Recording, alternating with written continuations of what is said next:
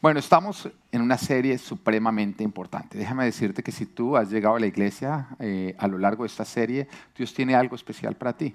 Quiere organizarte. ¿Por qué? Porque te quiere bendecir. Queremos ser bendecidos cuando estamos en desorden, pero resulta que cuando nosotros miramos la palabra de Dios, nunca ocurría una bendición en medio del desorden. Siempre venía un organícense para poder ser bendecidos. Así que cuando estamos en proceso de ser organizados por Dios, es porque Dios quiere bendecirnos. ¿Quién quiere ser bendecido en algún área de su vida? Bueno, ¿quién quiere ser organizado? Amén. Ya lo vamos diciendo más regañadientes, pero acuérdate que ocurre antes que lo otro. Y justamente la visión de nuestra iglesia es reflejar la huella de Jesús en todas las áreas de nuestra vida que hemos dividido en cinco, que es espiritual, relacional, físico, profesional y ministerial. Tu vida se, se compone de estas cinco, porque al hacerlo tú vas a impactar tu familia, la sociedad y los lugares de mayor necesidad. Queremos impactar pero toca empezar impactando por nuestra familia. Porque si a ti te aplauden los que no te conocen, pero tu propia familia dice, mm, nada que ver, algo está mal. ¿Mm? Estás actuando. Porque tú eres el que eres en casa. Amén. Entonces queremos llegar a impactar eh, y justamente hemos venido viendo todas las áreas de nuestra vida para ver cómo organizarnos para que cada área esté bien. Ya vimos el área espiritual, ya vimos el área relacional, ya vimos el área física. De hecho, estoy cada vez que me invitan a un cumpleaños o algo, miro a ver si coman ponqué, a ver qué es lo que están haciendo, a ver si están aplicando todo lo que el Señor nos viene hablando, a ver si viene haciendo ejercicio. Amén. Espero que lo estén haciendo, a ver si ustedes ya no toman agüita en botella, sino más bien acá para que no les ya sabíamos que es malo, ¿no? Son pequeñas ayudas que podemos hacer para cuidar nuestro cuerpo, para que de esa manera dure todo lo que Dios quiere que dure. Amén, porque tu cuerpo puede durar todo lo que Dios quiere que dure o por una mala administración, menos de lo que Él quisiera. Hay una parte que depende de nosotros, Él nosotros nos hizo administradores. Amén. Y ya terminamos eh, estas áreas y hoy vamos a estar empezando el área profesional que para serte sincero es una de las áreas que más me gustan. No quiere decir que es la más importante, pero creo que sí es de suma importancia, porque pasamos muchísimo tiempo en todo lo relacionado con nuestra profesión. Amén. Pasamos mucho tiempo a la semana con todo lo relacionado a nuestra profesión. Hay muchos problemas, peleas, frustraciones por el área profesional. Y creo, déjame decirte a ti algo, creo que el Señor le ha dado una unción especial a esta iglesia en ese área creo que se la, se la, ha dado porque aquellas personas que se han alineado hemos podido ver cómo han crecido profesionalmente y se han organizado financieramente. Entonces lo digo porque veo en cada una de las personas que lo hemos podido hacer y porque veo en nuestra iglesia que hay prosperidad. Amén. Entonces, ¿quién quiere prosperidad? ¿Quién quiere ser pobre?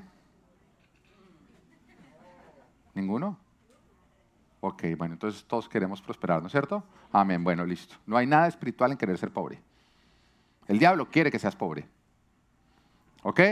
Entonces, bueno, hoy estamos hablando con el área profesional, pero primero quiero definirte qué es profesional o qué es tu profesión. Tu profesión es actividad habitual de una persona, generalmente para la que se ha preparado, que al ejercerla tiene derecho a recibir una remuneración o un salario. Todos entendemos que es la profesión, ¿no? Es aquello que tú haces para ganarte la platica. Y normalmente tú te has preparado y hay diferentes profesiones porque hay diferentes talentos, hay diferentes dones, porque nos hemos preparado todos para diferentes cosas. Y eso es un plan de Dios. Génesis capítulo 2, versículo 15 nos arranca, mira que estamos hablando de antes de la caída, arranca hablando del área profesional del hombre. Y nos dice, Dios, el Señor, tomó al hombre y lo puso en el jardín del Edén para que lo cultivara y lo cuidara. Ah, apenas lo crea, de lo primero que empieza a hacer es que le da una profesión. Todavía ni siquiera en ese momento estaba Eva, porque si no, no le hubiera dejado trabajar. ¿Ah? Eva, yo no estoy hablando del resto de las mujeres. Es que Eva era así, no como ustedes que si no llaman a molestar, papi, ¿qué, almorzaste hoy? Bueno,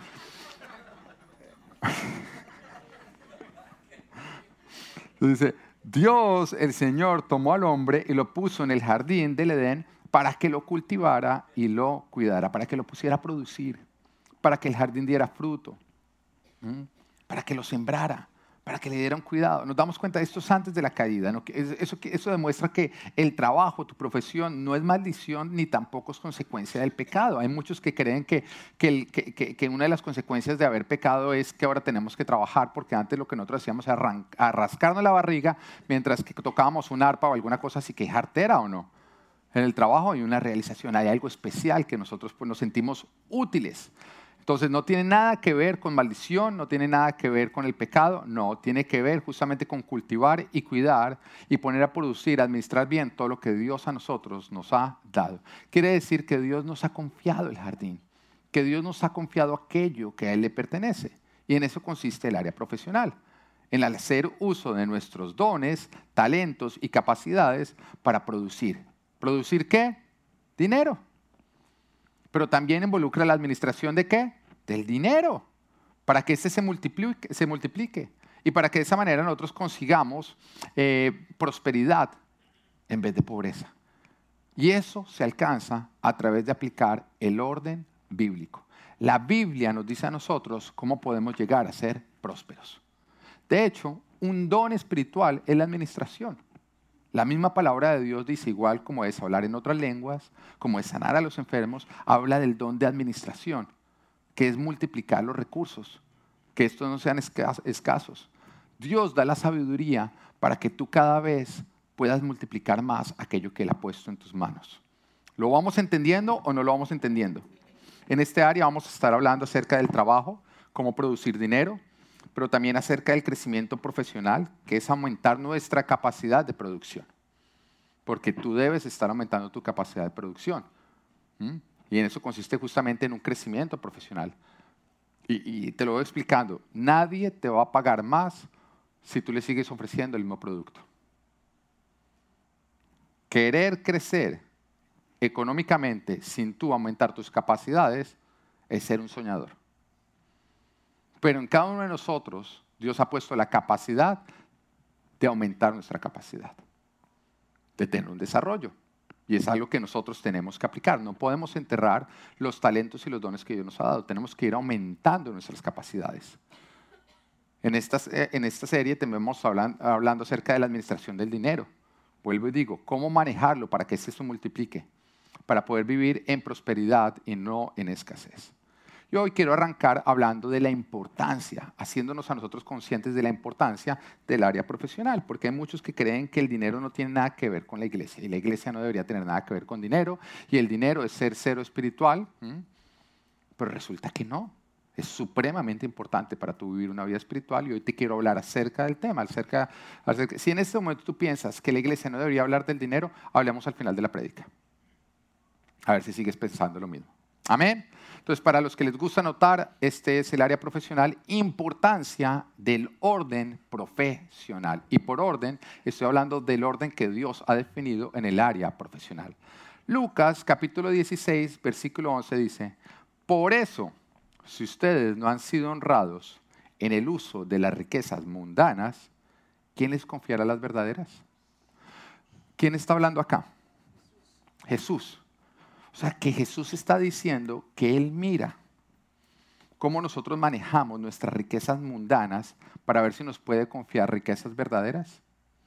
Tú te das cuenta que para Él el dinero no es la riqueza verdadera, pero la administración del dinero sí le deja a Él ver si una persona puede administrar las verdaderas riquezas. Si la persona es confiable. Dios está mirando la manera en que tú administras tu dinero para ver si te confía verdaderas riquezas. En la Biblia aproximadamente encontramos 500 versículos que nos hablan acerca de la oración. Cuando 500 veces se nos habla acerca de la oración, uno diría, oiga, la oración es importante o no. Sin que yo te dijera cuántas veces aparece en la Biblia la oración, yo te preguntara, ¿la oración es importante para la vida de un cristiano? ¿Tú qué me responderías? Sí, ¿no es cierto que sí? Bueno, ¿qué tan importante tú crees que es la fe? Mucho, ¿no? Más. Sale menos de 500 veces en la palabra de Dios. Hay menos de 500 referencias en la Biblia acerca de la fe. ¿Tú quieres saber la Biblia cuántas veces habla aproximadamente del dinero? Más de 2.350 veces. O sea, Dios habla cinco veces más acerca del dinero que de la oración. Jesús habló más acerca de dinero que de cualquier otro tema. Si nosotros vamos a mirar todos los temas de los cuales nos habló Jesús, de lo que más habló Jesús fue de dinero. Uno diría, pero ¿por qué? ¿Por qué Jesús habló tanto de este tema? Mira, para Dios no es importante el dinero, Él mismo lo está diciendo. Si ustedes no han sido honrados con el uso de las riquezas mundanas, ¿quién les confiará las verdaderas? No es que Él piense que la verdadera riqueza es el dinero, no. Además, Él es el dueño del oro y de la plata. Pero sí le da importancia al tema del dinero por las siguientes razones. Razón número uno por cual Dios le da importancia al tema del dinero, porque en lo que más tiempo gastamos es en lo relacionado con el dinero en lo que más tiempo nosotros, los seres humanos, gastamos es con todo lo relacionado con dinero. Nuestra vida, nuestra vida gira alrededor del uso del dinero.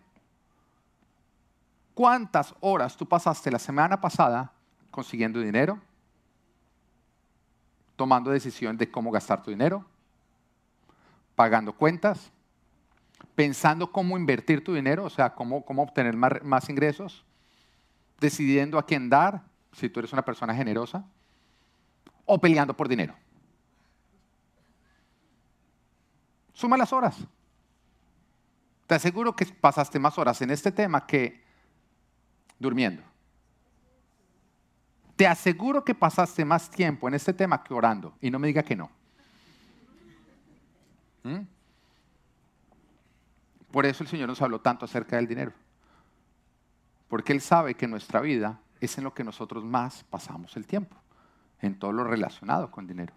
Y tú eres importante para Dios. Y aquello en lo que tú inviertes mucho tiempo, gastas mucho tiempo, el Señor lo hace importante para Él. A Él no le importa el dinero, pero sí le importa el hombre. Y como el hombre pasa tanto tiempo en el tema del dinero, el Señor hace importante, le, da importancia al dinero. Razón número dos, porque afecta nuestra salud física y emocional. ¿Mentiras o verdad? ¿O no? En el dinero es en lo que más tiempo gastamos, pero también tiende a ser lo que más nos genera a nosotros estrés. ¿Cuántas, ¿Cuántos matrimonios no terminan por problemas de dinero? Que dicen que entró la pobreza por la puerta y salió el amor por la ventana. ¿Mm? Porque empieza entonces el estrés, todo empieza a girar alrededor del dinero. Ahora te voy, a decir, algo, no le des tanta importancia tú al dinero porque se acabó tu matrimonio, es que le diste más importancia al dinero que a tu matrimonio. Y hay un serio problema de amor al dinero. Pero definitivamente nos genera estrés.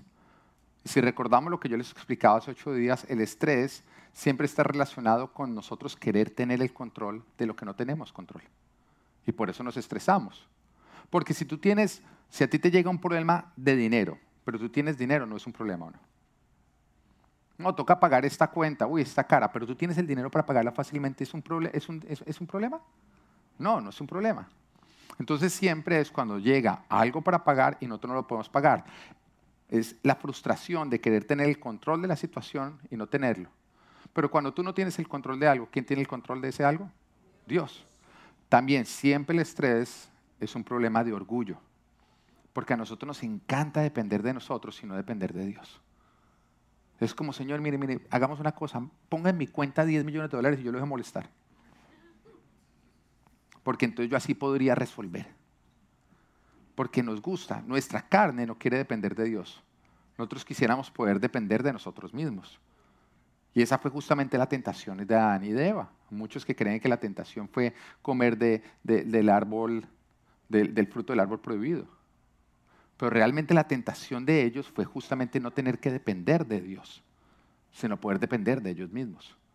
Y mira lo que nos dice Génesis capítulo 3, versículo 5. Dice, Dios sabe muy bien que acá le está hablando la serpiente a la mujer, convenciéndola de que coma de ese fruto. Ella sabía que si comía iba, una, o sea, iba a morir. Dios se lo había dicho. Entonces, lógicamente, viene la serpiente a poner en duda, no, no vas a morir, vas a ser como Dios. Y ahí hay una, bueno, ¿me arriesgo o no me arriesgo? Pero ¿qué la llevó a ella a arriesgarse? ¿Cuál fue el argumento con el cual ella dijo, hagámoslo? Ahora, con el cual Adán dijo, hagámoslo. Porque Adán estaba al lado o no. Adán en cualquier momento hubiera podido decir, no, no lo hagamos. Él dejó que ella comiera cuando vio que no cayó muerta, dijo, bueno, ok, pase para acá.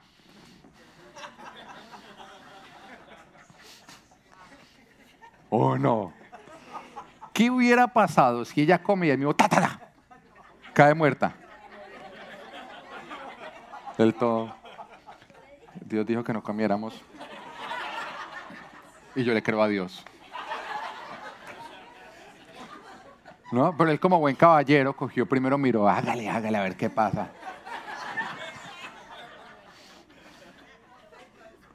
No aprendas todo de Adán. Bueno.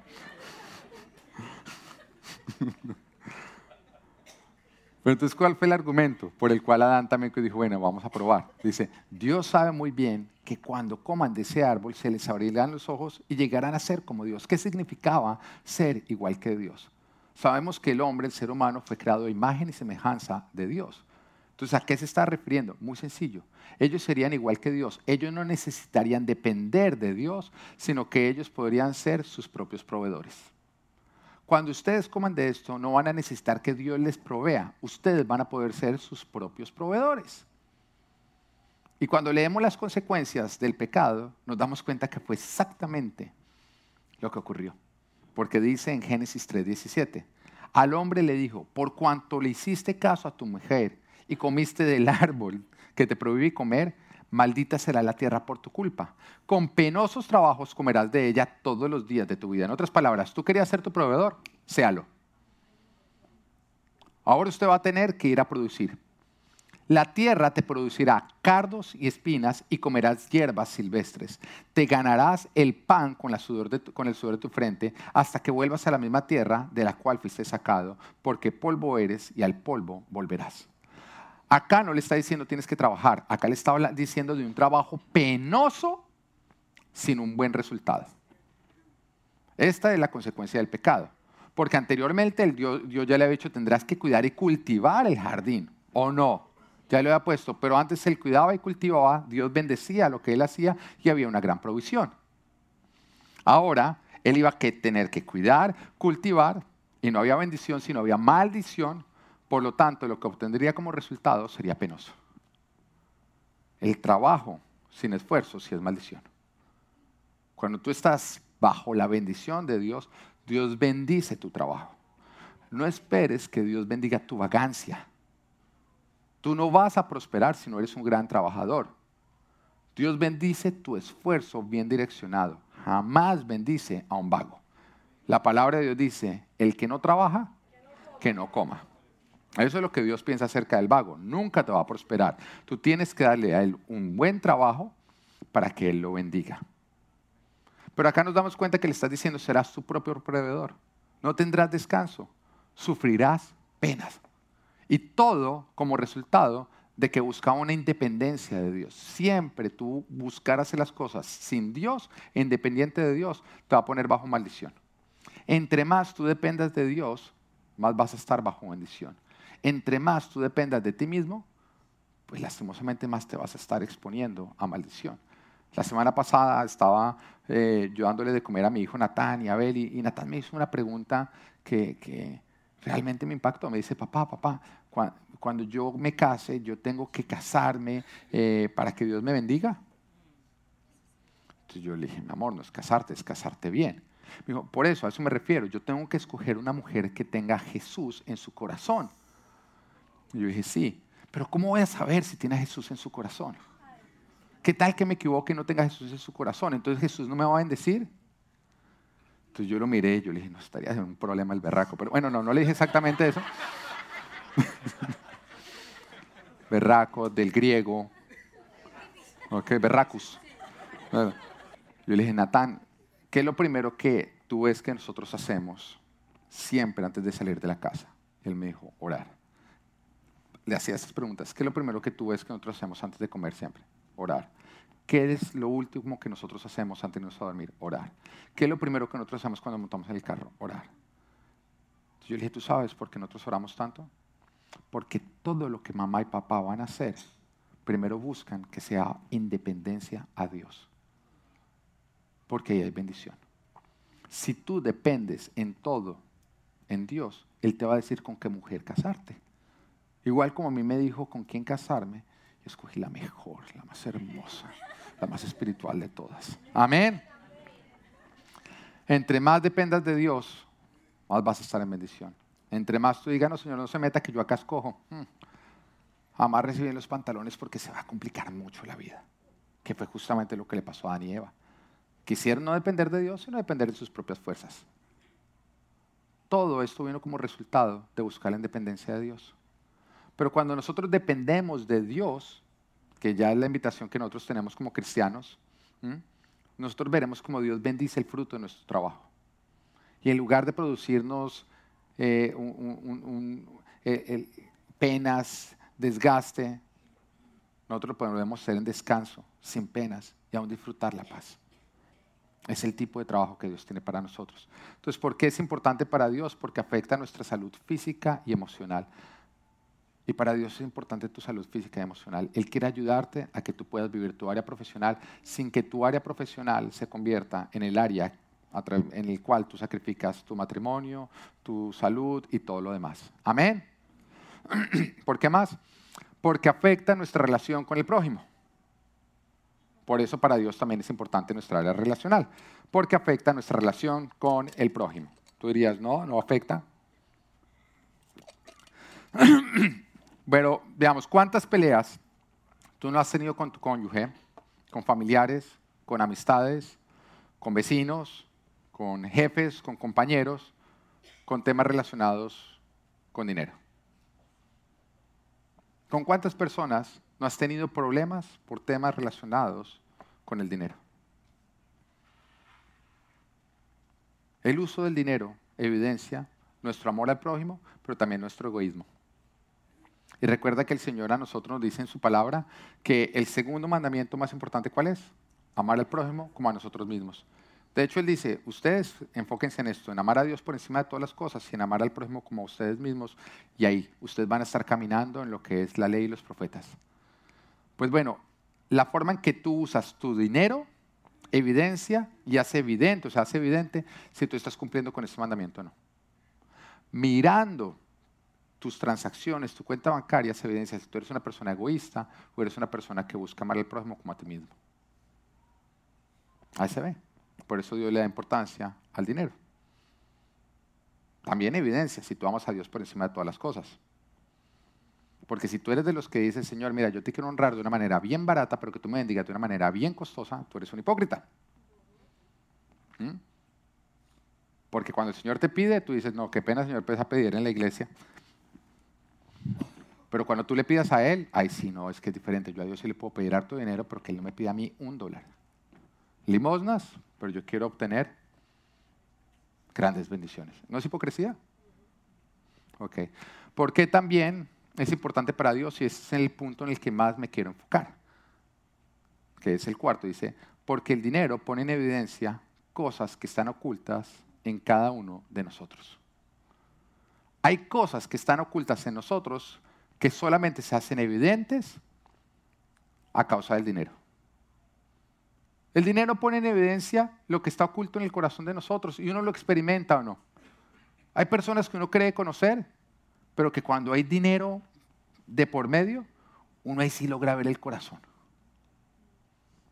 ¿Verdad o mentiras? Qué buen amigo, pero apenas hicimos un negocio, conocí algo de él que yo no conocía. Qué gran familiar, pero apenas hubo dinero de por medio, que hay personas con las cuales uno se las puede llevar muy bien, siempre y cuando no haya dinero involucrado. Porque en el momento que hay, eh, que hay, dinero involucrado, hay cosas ocultas en el corazón que ni se veían, están en el fondo, que ahí sí salen a la luz. Ahí sí sale a la luz el egoísmo, ahí sí sale a la luz la avaricia, ahí sí sale a la luz la envidia, los celos, la manipulación, el control, cosas que estaban ocultas en el corazón pero que se hacen evidentes la forma en que nosotros manejamos nuestro dinero, Dios la usa para hacer evidentes cuatro cosas de nuestro corazón. La primera de ellas es quién es nuestro Señor. Acá, ¿quiénes acá dicen que Jesús es su Señor? ¿Tú sabes qué significa que Jesús es tu Señor? Significa que Él es tu dueño. Significa que todo lo que Él dice tú lo obedeces sin cuestionarlo. Tú no tienes que estar de acuerdo. Él habla, yo obedezco. Eso significa que Él es tu Señor. Cuando tú dices, Jesús es mi Señor, tú estás diciendo, todo lo que Él diga para mí es simplemente una instrucción para obedecer. Ahora vuelvo y yo pregunto, ¿quiénes acá dicen que Jesús es su Señor? Tu obediencia, ¿qué dice? Tu obediencia, ¿qué dice? ¿Que sí es tu Señor o no? Porque tu obediencia responde. Tu boca simplemente dice. Y el dinero evidencia quién es nuestro Señor. Lo que más compite con el señorío de Jesús no es el diablo, es el amor al dinero. Primera de Timoteo 6:10. Porque el amor al dinero es la raíz de toda clase de males. Por codiciarlo, algunos se han desviado de la fe y se han causado muchísimos sinsabores. Tú te das cuenta que no dice que el amor es la raíz de muchísimos males, dice eh, que, el dinero es la raíz de muchos males. ¿Cuál es, ¿Cuál es la raíz de muchos males? El amor, en otras palabras, servir al dinero. Y este mundo en el cual nosotros vivimos, no, no vayas a quitar ese versículo de ahí, sirve al dinero.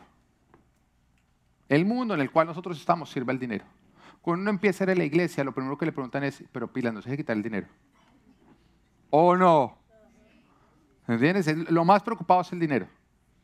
Cuando más desertan personas de la iglesia es cuando predicamos del diezmo. A mí me encanta porque limpia la iglesia. Es como que toma la decisión de seguir a Jesús o no. Entonces es como que ay, uno deja de perder el tiempo. Como que los lleva a tomar una decisión. Pero mientras que el dinero sea tu Dios, Dios nunca será tu Dios. Y el que busca en el dinero la felicidad, la solución, la comprensión, la realización, pues ese es tu Señor. Su paz, ese es tu Señor. Lo que más compite con el señorío de Cristo no es Satanás, es el amor al dinero. Porque el amor al dinero es la raíz de toda clase de males. Por codiciarlo, o sea, por querer tenerlo, por obtener dinero. ¿Cuántas personas no mienten por dinero? ¿Cuántas personas no roban por dinero? ¿Cuántos negocios no se hacen por dinero? Trampas por dinero, se pierden amistades por dinero mi mejor amigo, pero si puedo sacarle una tajada de dinero, en ese momento se me olvida, se convierte en un cliente, ¿no? Por dinero. O sea, el dinero transforma a las personas. ¿Qué es eso? El dinero no puede regir tu vida. No puede definir tu lealtad. Una persona que se va de un trabajo porque le pagan más en el otro está mostrando que su lealtad está con el dinero. Tiene que haber razones más profundas para que tú te cambies de dinero, de, trabajo. ¿Qué me está pasando? Me encanta mi papá un consejo que da cuando le buscan personas, mira, tengo dos trabajos, dos, dos, opciones para trabajar, no sé cuál escoger. Y papá eh, siempre, siempre dice, si te pagaran igual en los dos, ¿cuál escogerías? Este, ese es. No sigas el dinero. Va bien que el dinero te siga a ti. Amén. Porque cuando tú lo sigues nunca lo vas a alcanzar. Pero cuando Él te sigue te va a alcanzar y te va a sobrar. Amén. Dice Mateo 6:24, nadie puede servir a dos señores, pues menospreciará a uno y amará a otro, o querrá mucho a uno y despreciará al otro. No se puede servir a la vez a Dios y a las riquezas. ¿Quién está hablando acá? Jesús. Y Jesús está hablando de que tú no puedes tener dos señores. Todo el mundo, bueno, ¿de qué, ¿de qué señor está hablando? ¿De cuáles estaba hablando? ¿Del dinero o de Dios? Tú tienes que escoger. Y nos damos cuenta al hombre joven que empezó a seguir a Jesús y le dice, mira Jesús, ¿qué tengo que hacer para heredar el reino de los cielos? Y el Señor le dice, tienes que cumplir los mandamientos. Y dice, todos desde chiquito los cumplo, soy el mejor, mira, tengo una medalla. Y el Señor le dice, ok, muy bien hecho, te falta una. Toma todo tu dinero, vende todo lo que tienes, dáselo a los pobres y sígueme. Se le metió con el ídolo. En ese momento no seguirte a ti, dejar de seguir el dinero. Y se fue muy triste siguiendo su dinero. Pero en ese momento el Señor estaba mirando y decía, Él tiene un ídolo. El ídolo es el dinero. Siempre ha buscado solución en el dinero. Y si no rinde ese ídolo, yo jamás seré su Señor. Nunca me seguirá a mí, seguirá al Señor. Lo que, lo que Jesús le dijo es, para tu heredar, yo tengo que ser tu Señor. Y para yo ser tu Señor, renuncia a tu Señor actual, que es el dinero. Y Él no quiso renunciar a su Señor actual. Te, voy a ser sincero, Él hubiera renunciado, Dios le hubiera dado todavía más. Porque todo lo que tú dejes por su causa, Él te lo dará cien veces más en esta tierra, dice la palabra. Y en el mundo eterno, en el venidero, muchísimo más. Amén. El dinero es a lo que nosotros tenemos más tendencia o lo que tiene más tendencia a enseñorearse de nosotros. Y enseñorearse es definir nuestras prioridades, definir nuestra agenda, nuestros principios y nuestra ética y nuestra moral. Piensa si el dinero a ti te define estas cosas. Si lo que define tu agenda es el dinero. ¿Cuántos no vienen a la iglesia el domingo porque es que tengo que trabajar? Porque es el día que más dinero hago. Entonces, ¿quién define tu agenda? El Señor te dice, el domingo es el día del Señor. Pero el dinero te dice, no, es el día en que tú consigues dinero. ¿Cuál es, ¿A quién estás obedeciendo? ¿Mm? ¿Quién define tus prioridades? ¿Quién define tus principios? ¿Qué, pasa cuando para conseguir dinero te toca decir una mentira? Entonces, ¿qué, ¿qué define tu ética y tu moral? El Señor te dice, no mentirás, pero el dinero te dice una pequeña mentira y obtiene dinero. Hay muchos que creen que son cristianos y han rendido todas sus vidas menos el dinero. Pero eso significa que no eres cristiano. Porque no has rendido tu corazón. Y la relación con Dios es una relación de todo o de nada. Él te dice, o me rindes completamente tu corazón o no entro. Un segundo lugar, el Señor o le das el primer lugar o le rindes todo o Él no es tu Señor. Porque no es a Él a quien tú sigues. Dicen, pastora, hable de todos los temas. Hábleme, sobre el amor de Dios, como Él nunca me va a dejar, nunca me va a abandonar. Hábleme de milagros, la llenura del Espíritu Santo, las promesas, el consuelo. Pero no habla del diezmo, del dar. Se van ofendidos, ofendidísimos. Todo lo demás de la Biblia, sí, pero eso no. ¿Te molesta que se hable del diezmo y de la ofrenda en la iglesia? La iglesia no está mal, tú estás mal. Hay un problema en tu corazón. Eso evidencia que hay un problema en tu corazón. Si no te gusta que te hablen del dinero en la iglesia, hay un problema en tu corazón. Porque vuelvo y te digo, Jesús del tema que más habló fue el dinero. Tú no tienes un problema con el pastor, tienes un problema con Jesús. Porque te molesta que Él te habla de lo que Él más habla.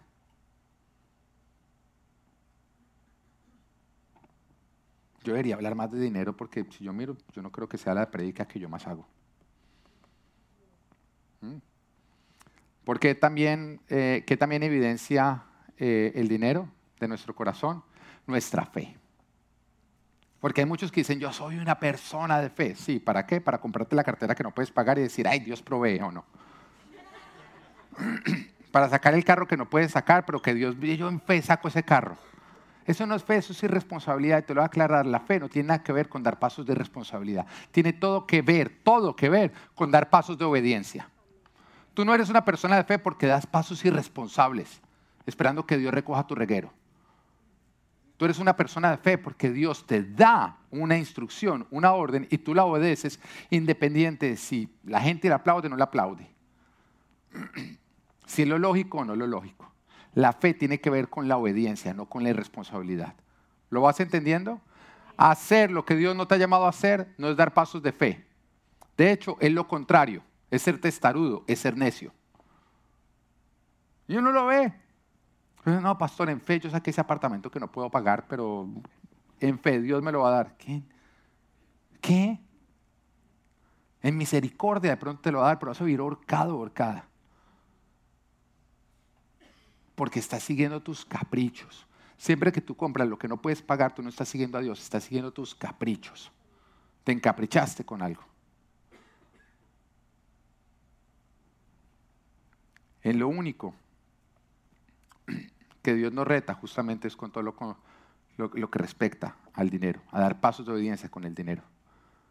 Mira, la fe es poner nuestra confianza en Dios, eso es fe. En que yo confío en Dios y como confío en Él, yo obedezco todo lo que Él a mí me está diciendo. El amor al dinero es poner la confianza en lo humano, en el dinero, en lo material, en nuestras fuerzas y nuestras capacidades para resolver, resolver sin Dios. Es lo contrario. Fe es pongo mi confianza en Dios para resolver. Lo contrario de la fe es pongo la, confianza en mi capacidad humana o en mi dinero para resolver. Y por eso es lo único que Dios nos reta y nos permite al probarlo, porque la palabra de Dios dice, no pondrás a prueba al Señor tu Dios, pero solamente hay una parte en toda esta Biblia donde Dios dice, pruébame. O sea, donde Él llega y dice, ¿sabes qué? Este es el asterisco donde tú sí puedes hacer, pruébame en esto. No me puedes probar nada más, pero pruébame en esto. Tú quieres saber qué es lo único que Dios te dice, pruébame diezmos y ofrendas.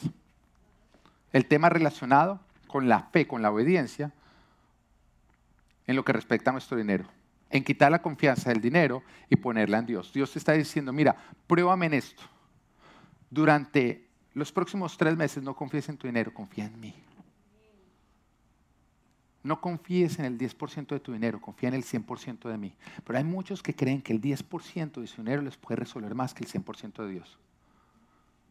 Hay muchos que lo creen. Y eso evidencia tu falta de fe. Que tú crees que el 10% de tu dinero, ¿cuánto es el 10% de tu dinero? Y hay muchos que creen que el 10% de su dinero les va a resolver más que el 100% de Dios.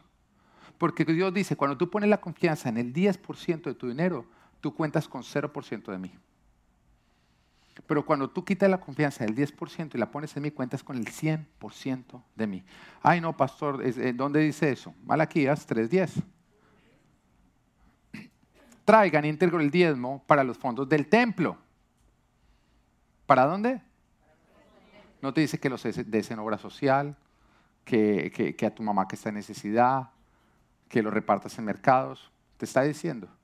¿A dónde? Nos lo está diciendo. Dice, así ahora alimento en mi casa, pruébenme en esto. Única parte de toda la Biblia donde el Señor dice, pruébenme en esto, es acá. Pruébenme en esto, dice el Señor Todopoderoso, y vean si no abro las compuertas del cielo y derramo sobre ustedes bendición hasta que sobreabundo, sobreabunde. Exterminaré a la langosta para que no arruine sus cultivos y las vides en los campos y las vides en los campos no pierdan su fruto, dice el Señor Todopoderoso. Entonces todas las naciones los llamarán a ustedes dichosos porque ustedes tendrán una nación encantadora, dice el Señor Todopoderoso. Por otro lado dice, no lo hagan y caerán bajo maldición. Entonces el Señor te está diciendo, cuando tú quitas la confianza de tu 10%, me obtienes a mí en el 100%. Cuando tú confíes en el 10%, yo me quito. Yo quiero saber de acá, Dios está mirando. ¿Cuántos le han creído a Dios, han dado el diezmo y han visto cómo Dios los bendice? Póngase de pie. Póngase de pie. Ahora tú, que de pronto dices, no, el diezmo es invento de los hombres, ¿por qué tanto testimonio al respecto? ¿A ustedes alguien los tuvo que manipular? Ustedes dieron un paso de fe y Dios cumplió lo que promete acá en la palabra, ¿o no? Se pueden sentar.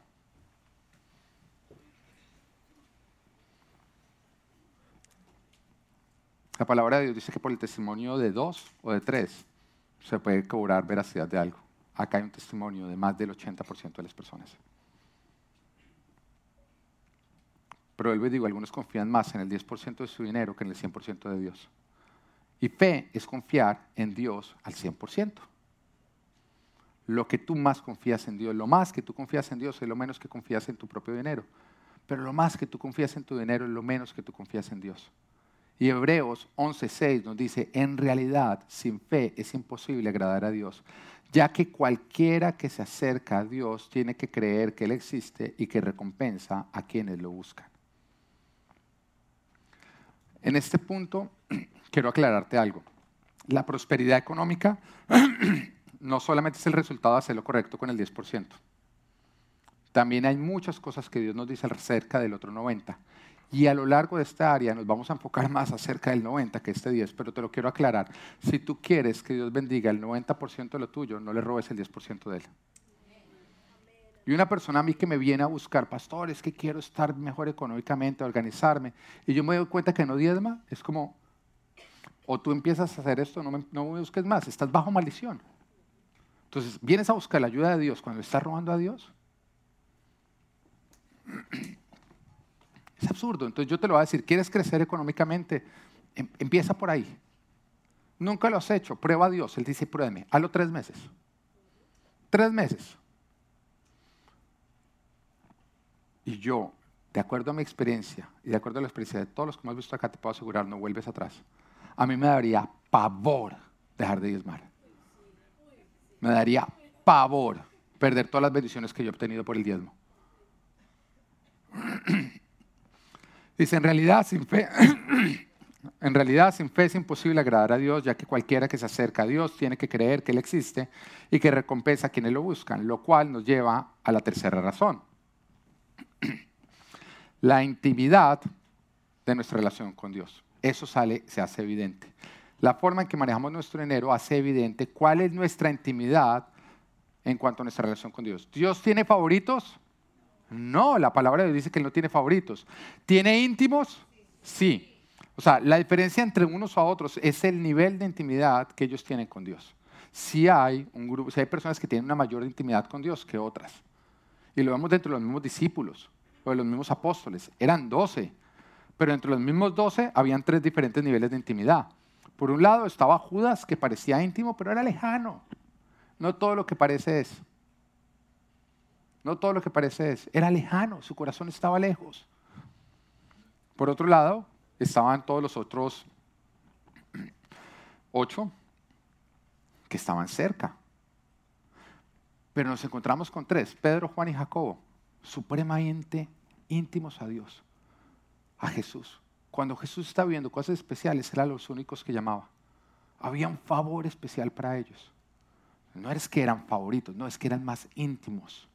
Fueron los primeros en dejarlo todo para seguir a Jesús eran los que siempre, mejor dicho, decían, Jesús, más importante tú que nuestra propia vida. Siempre mostraban que había una fidelidad especial.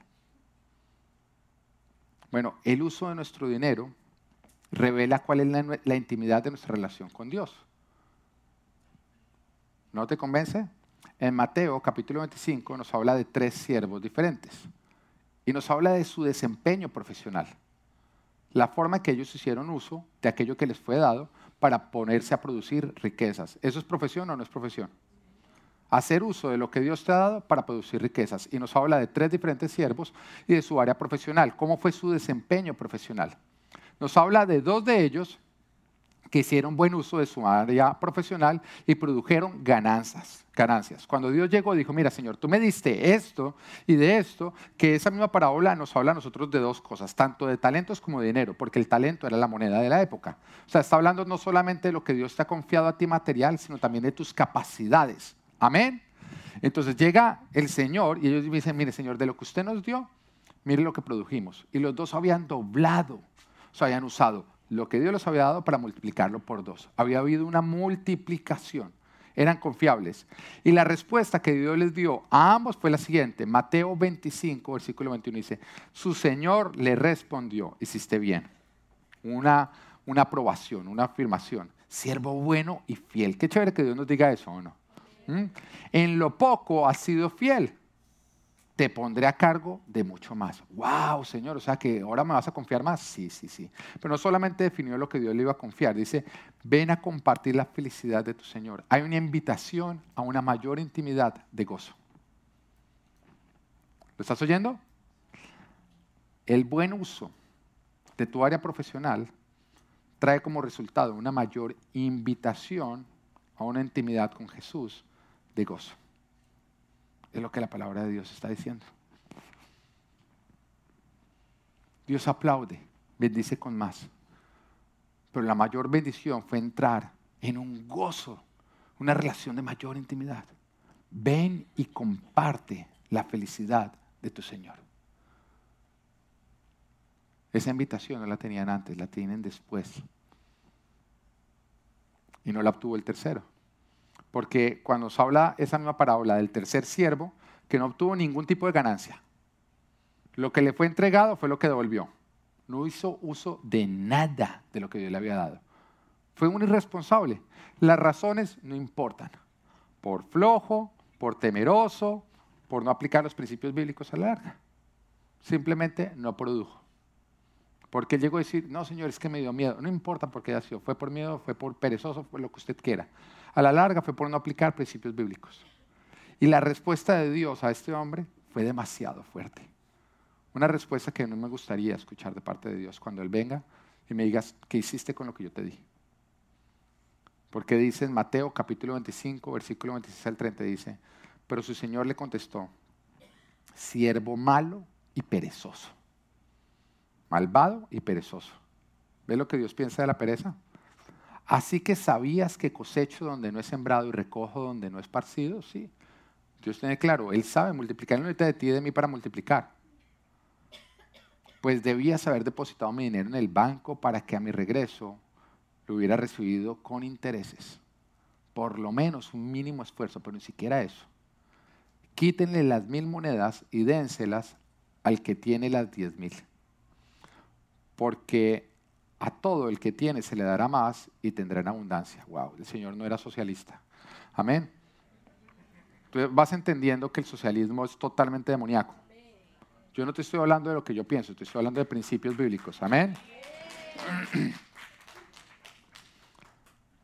Quítenle las mil monedas y dénselas al que tiene las diez mil, porque a todo el que tiene se le dará más y tendrá en abundancia. Al que no tiene se le quitará hasta lo que tiene.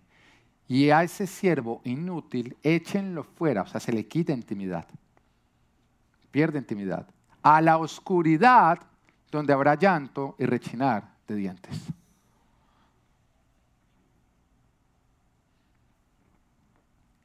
Su desarrollo profesional definió su intimidad con Dios. A unos les produjo cercanía, a otros distancia. No es que Dios prefiera a los ricos, no. Es que la riqueza es el resultado de la administración. Pero mientras que tú quieras obtener riqueza por medio de que otros trabajen por ti, lo único que obtendrás es miseria, tinieblas y lejanías de Dios. Y, yo quiero aclararle a todos ustedes acá. Ahorita vamos a entrar en elecciones. Y es responsabilidad de todos como cristianos votar. Yo nunca te voy a decir por quién votar. Pero yo te voy a decir a ti una cosa. Si tú votas en contra de los principios de Dios, tú entras bajo maldición. Porque te haces cómplice. Un cristiano que vota por un candidato que apoya el aborto, se está haciendo cómplice de cada aborto que ocurre. Y eso sí trae maldición. Entonces uno no vota por las personas. A ti te puede caer gordo. Pero no es, ay, ¿quién, ay, ¿quién sale más bonito en la foto? No, no importa. Tú miras las políticas y cuando apoya algo que Dios condena, tú no puedes votar por esa persona. ¿Lo vas entendiendo? Porque si no te haces cómplice de cosas que Dios dice, olvídate. Si tú te haces cómplice de la maldad, vas a sufrir el resultado de esa maldad. Entonces nosotros tenemos que defender los principios de Dios. Nosotros lo que vamos es a preguntar, ¿quién defiende los principios de Dios? Único que necesitamos saber. Porque si un candidato defiende los principios de Dios, esa nación, o sea, y es presidente, esa nación va a recibir bendición. Pero si se monta alguien que va en contra de los principios de Dios, caemos bajo maldición.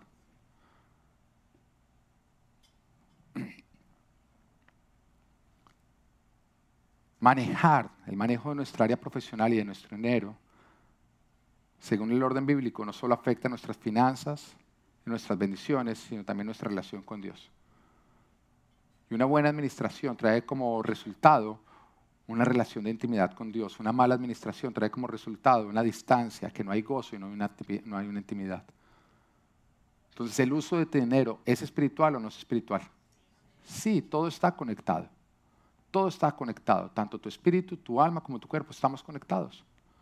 Y por eso el Señor cuando dice que en, su mandamiento que lo debemos amar a Él por encima de todo, dice con todas tus fuerzas, con toda tu mente, con todo tu ser. Entonces, si tú lo amas a Él con todo tu espíritu, pero no con toda tu alma y, no todo, y con todo tu cuerpo, tú no lo estás amando. El Señor dice con todo tu ser, tu cuerpo, en la manera física evidencia si tú estás adorando a Dios. Tus emociones, el uso de tus recursos, todo debe decir, yo amo a Dios por encima de todo. Porque hay una obediencia. Y cuando hay una obediencia, tú eres prosperado. Vas a estar bien económicamente. Eh, económicamente. Dios no quiere que tú vivas en pobreza, Dios quiere bendecirte. Y por eso nos dice todo lo que tenemos que hacer para crecer económicamente. Y de eso va a tratar esta serie. Yo te voy a decir algo, si tú a esta serie le metes realmente corazón y obediencia, tú vas a crecer económicamente, lo vas a ver. Lo vas a ver. Y la verdad, hace la última vez que predicamos cerca de esa área, yo traje a líderes de la iglesia que contaban como cuando ellos llegaron a Full Life, estaban en quiebra económica. Decían, llevamos 10 años de cristianos, pero 10 años creyendo que estábamos pasando por un desierto que ya iba a terminar y entendimos que no estamos en un desierto. Estamos en desobediencia. No aplicamos los principios bíblicos de prosperidad. Y contaban ellos cómo los empezaron a aplicar y empezaron a prosperar. Ahora tienen casa propia, tienen carro, se van de vacaciones. Las esposas tienen cartera nueva. Toca motivar a las mujeres también, ¿no es cierto? Compran zapatos una vez al mes.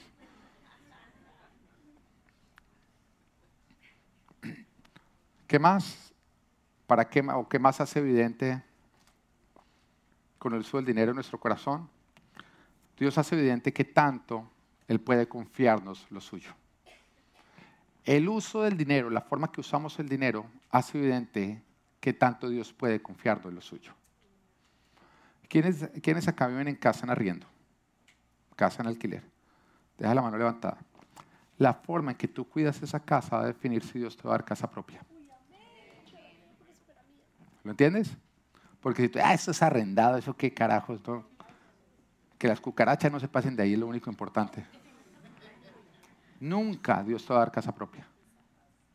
Porque Dios está mirando cómo tú estás manejando lo ajeno para ver si te da lo propio.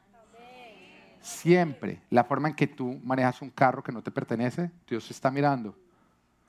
Todo, la forma en que tú cuidas la iglesia. ¿Mm? La forma en que tú lo cuidas todo evidencia si Dios te puede dar más o no te puede dar más. Es administración. Lucas 16, 11 dice, por eso, si ustedes no han sido honrados en el uso de las riquezas mundanas, ¿quién les confiará las verdaderas? La forma en la que tú manejas todo lo terrenal evidencia si Dios te puede dar más y más y más. Nuestra fidelidad en el manejo de lo terrenal evidencia si Dios nos podrá confiar lo que Él llama verdaderas riquezas.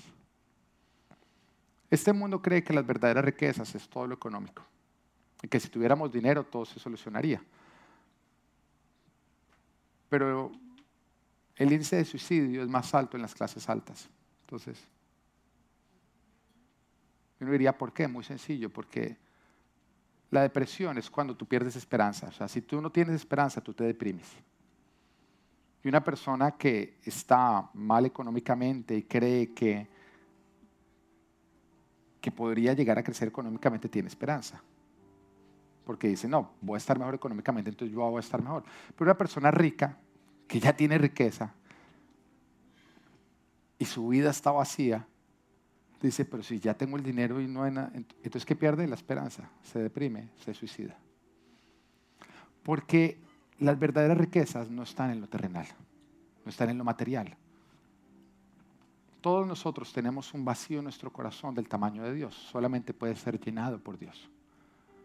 Y mientras que tú lo intentes llenar con placeres, con dinero, con lo material, siempre vas a sentir ese vacío. Entonces no son las verdaderas riquezas. Las verdaderas riquezas están en Dios como tal.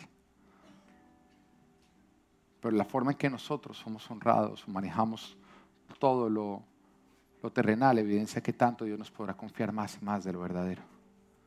Lucas 16:10 dice, el que es honrado en lo poco también lo será en lo mucho. El que no es íntegro en lo poco tampoco lo será en lo mucho. Hay personas que dicen, no, es que si Dios me diera, ahí sí yo le daría a Él. Pastor, ¿cuánto daría yo por tener 10 millones de dólares para darle dos a la iglesia?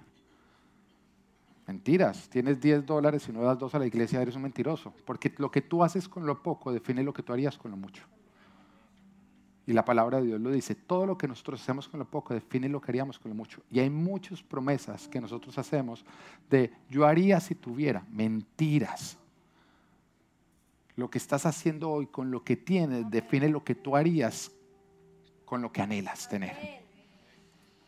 Y Dios no cree en esas mentiras que tú le estás diciendo. Cuando tú le prometes, dame esto y sí yo te honro, Dios dice, mentira, no, no, te creo.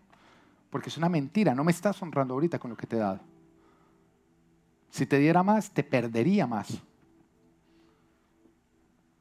Entonces, la clave para llegar a tener no es lo que no tienes, es la administración de lo que ya tienes. Dios está mirando lo que ya tienes para ver si te puede confiar más.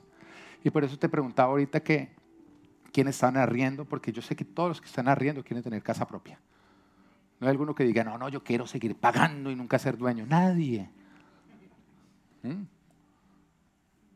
Pero Dios está mirando tu fidelidad con eso para ver si te puede dar más. Dios está mirando la fidelidad con el trabajo que tienes hoy para ver si te puede dar de tus sueños. Deja de pensar el día que yo tenga, ahí sí. Y entiende que lo que ya tienes es la clave para llegar a tener lo que tú deseas. La administración de lo que tú tienes hoy, tu fidelidad con lo que tienes hoy, va a definir la cantidad que tú tendrás mañana. Pero hay muchos que menosprecian lo que tienen en este momento porque lo ven poco, simplemente porque es pequeño. Pero nunca llames a lo pequeño poco, porque lo pequeño son semillas que producen cosecha, si son bien administradas. Esta iglesia arrancamos un grupo de 12 personas en nuestro apartamento con mi esposa. Arrancamos ahí. Y de pronto las personas que miraban, miraban eso y el líder de alabanza gordo, feo, y uy, no, esto no va para ningún lado. Y fuera de eso, vistiéndose con camisas bien corronchas, de, no, esta vaina así.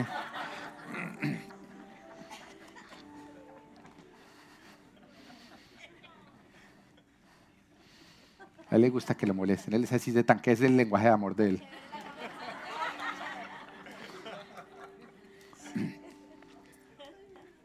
Y de pronto la gente decía, esto no va para ningún lugar. Pero fue esa fidelidad con lo pequeño. Esa fidelidad con lo pequeño y lo que permitía que Dios bendijera y bendijera y crezcamos y crezcamos y crezcamos y crezcamos. Ahorita tenemos un edificio nuevo que con la ayuda de Dios prontamente vamos a estar allá. Y está hermoso, pero sabes que no puede ser nuestro último edificio. Porque si fuera nuestro último edificio, quiere decir, fuera el último edificio, quiere decir que, no vamos a ser fieles con Él. Pero como vamos a ser fieles, Dios nos va a confiar más. Porque la fidelidad no puede terminar. Ni cuando tienes poco, ni cuando tienes mucho. Tiene que continuar. Pero también recuerdo una vez que vinieron a ver las personas, los dueños de este local, vinieron a verlo y entraron y se quedaron con la boca abierta, no lo pudieron disimular. Fue como, wow. Y ellos tienen oficinas acá en otro edificio. Wow, pero es que acá hay algo, usted lo tiene lindísimo. Lo tienen hermoso. Y muchos de pronto dirían, pero si este no era propio, ¿para qué le metieron este laminado y de tan buena calidad y le cambiaron el tapete? Bueno, ahorita tiene un hueco, no lo mires por favor porque me daña la prédica. Pero ¿por qué le metieron tantas cosas que van a terminar acá? Porque fue la forma en que Dios nos dio el nuevo lugar. Tu fidelidad con lo que tienes hoy va a definir si Dios te puede confiar lo que Él te quiere dar mañana. Pero cuando tú eres infiel con lo que tienes hoy, nunca podrás obtener algo grande mañana. Esto aplica para todas las áreas. Hoy ahorita no te quiero hablar solamente del área profesional, te quiero hablar también de tu área matrimonial tu fidelidad con la esposa que tiene hoy va a hacer que esa esposa sea la que tú has soñado mañana. No te va a cambiar la esposa, te va a cambiar tu esposa para convertirla en una persona que se va a parecer más a Dios. Tu fidelidad con el esposo que tienes hoy va a hacer que ese esposo sea tocado por Dios para tener mañana el que tú anhelas, el que tú deseas. No siendo una persona diferente, sino una persona transformada por Dios tu fidelidad en todo lo que Dios te ha dado hoy es la clave para que tú puedas disfrutar mañana de lo que tú anhelas y de lo que tú deseas. Yo acá no te estoy hablando de un evangelio de prosperidad, te estoy hablando de un evangelio de mayordomía, donde tú y yo hemos sido confiados con la creación de Dios y si la cuidamos y la cultivamos, Dios la bendice y produce y da más fruto. Pero es la fidelidad la que define el fruto que tú vas a recoger. No sé si tú me estás entendiendo en el día de hoy. Lo que te estoy queriendo decir es que Dios te ha dado, pero también nos ha dado instrucción, guía y sabiduría para multiplicar. Y que nos está acompañando y que nos quiere bendecir. Y que fidelidad se podría traducir en buena mayordomía. El que es buen mayordomo hoy, de todo lo que Dios le ha confiado, Dios le confiera más mañana. Que Dios te bendiga. Amén.